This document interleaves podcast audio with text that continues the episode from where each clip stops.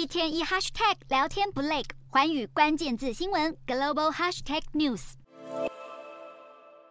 火迅速吞噬一座燃料库，居民大声呼救，慌乱逃窜。日前爆发冲突事件的亚塞拜然纳卡区，争端好不容易平息，没想到二十五日竟又发生油库爆炸事件，造成数百人受伤。虽然纳卡区的军事冲突已逐渐降温，但当地亚美尼亚裔居民依然担心自己未来将会面临种族清洗的威胁，并且也不愿意接受亚塞拜然政府的统治，因此决定离开家乡，前往亚美尼亚。展开新生活。事实上，纳卡区虽然在国际上被认为属于亚塞拜然，但境内亚美尼亚裔占多数。自一九九零年代初至今，实质上也由亚美尼亚掌控。没想到亚塞拜然这个月突然以迅雷不及掩耳的速度出兵，夺取当地亚美尼亚裔分离主义武装部队的战略据点。与此同时，对双亚情势倍感忧心的美国当局，也派出了几位高阶官员前往亚美尼亚以表达支持。President Biden sent me and our delegation here um,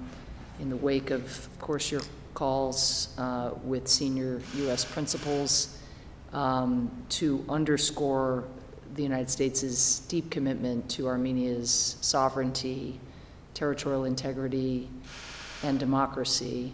在另一方面，土耳其总统埃尔段二十五日则高调访问了亚塞拜然，亲自向该国总统阿利耶夫表达祝贺，同时要求亚美尼亚把握机会追求和平。